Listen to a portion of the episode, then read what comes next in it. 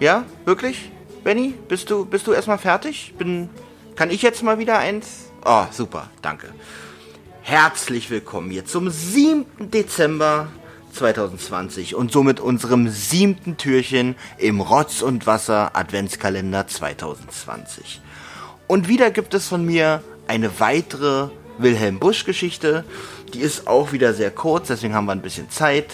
Ich hoffe, der Nikolaus hat euch gestern schön was in eure Schuhe getan.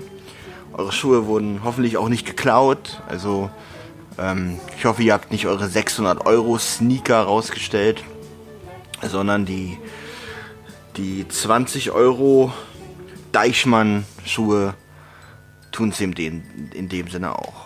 Ja, warum redet der Olli so viel Blödsinn? Äh, wir müssen wieder mal fünf Minuten rumkriegen.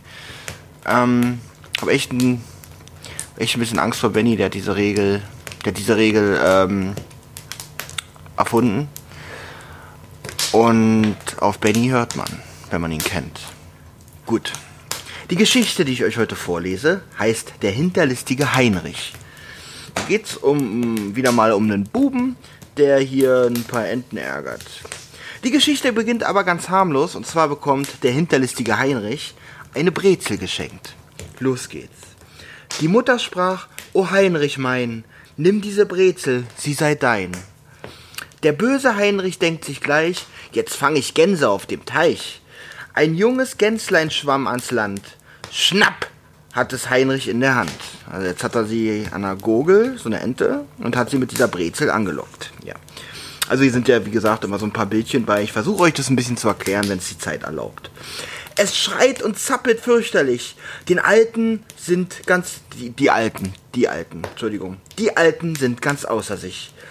Jetzt fraß die Gans den Heinrich an, wo sie zunächst ihn fassen kann. Also jetzt hat sie ihn nach ihm geschnappt und hat ihn tatsächlich am Schlawittchen, nee, am Höschen, das ist ja nicht Schlawittchen. Der Heinrich fällt auf seinen Rücken. Am Ohr tun ihn die Gänse zwicken. Jetzt haben sie ihn tatsächlich überwältigt. Dramatische Szenen spielen sich hier ab. Er liegt auf dem Boden, die Brezel auch. Die Enten knabbern an ihm rum, sieht fast aus, als würden sie ihn fressen. Sie fliegen dann, oh weh, oh mit Heinrich fort in die Höhe. Das heißt, sie steigen auf und entführen ihn, möchte ich fast sagen. Die eine Ente, die er an der Gurgel hatte, die hat sogar die Brezel erwischt. Das freut mich so für sie. So, weiter. Hoch über seiner Mutter, äh, hoch über seiner Mutter Haus. Was sagt, sagt man das so? Hoch über seiner Mutter Haus, da lassen sie den Heinrich aus. Ja, so hat man wohl früher so gesagt. Und zwar haben sie ihn jetzt über den Schornstein geflogen und lassen ihn genau in den Schornstein plumpsen. Da fällt ganz schwarz und über Kopf der Mutter in den Suppentopf. Das heißt, sie war da gerade äh, am Suppe kochen und damals hat man nicht so eine kleinen Töpfchen benutzt, sondern das ist schon ganz schöner, ganz schöner, als hätte sie das erwartet, dass ihr Sohn da gleich reinfällt. Das ist schon ganz, ganz schöner Kessel. Und da fällt halt dieser Heinrich jetzt rein in die, in die heiße Brühe. Mit einer Gabel und ach, steht jetzt hier auch. Mit einer Gabel und mit Mühe zieht ihn die Mutter aus der Brühe.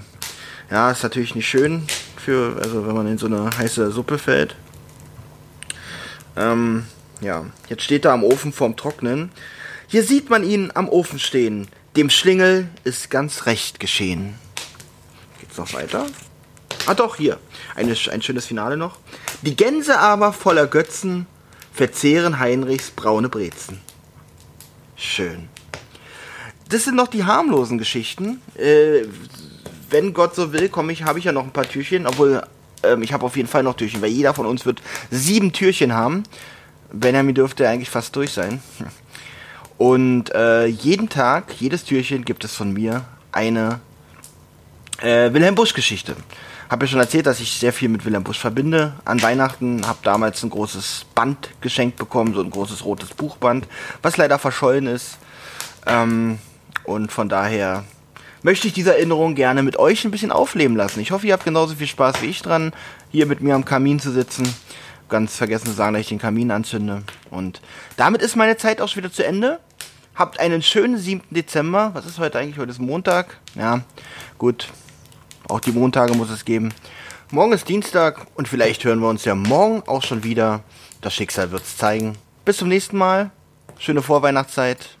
Und ähm, wir hören uns dann im nächsten Olli-Türchen.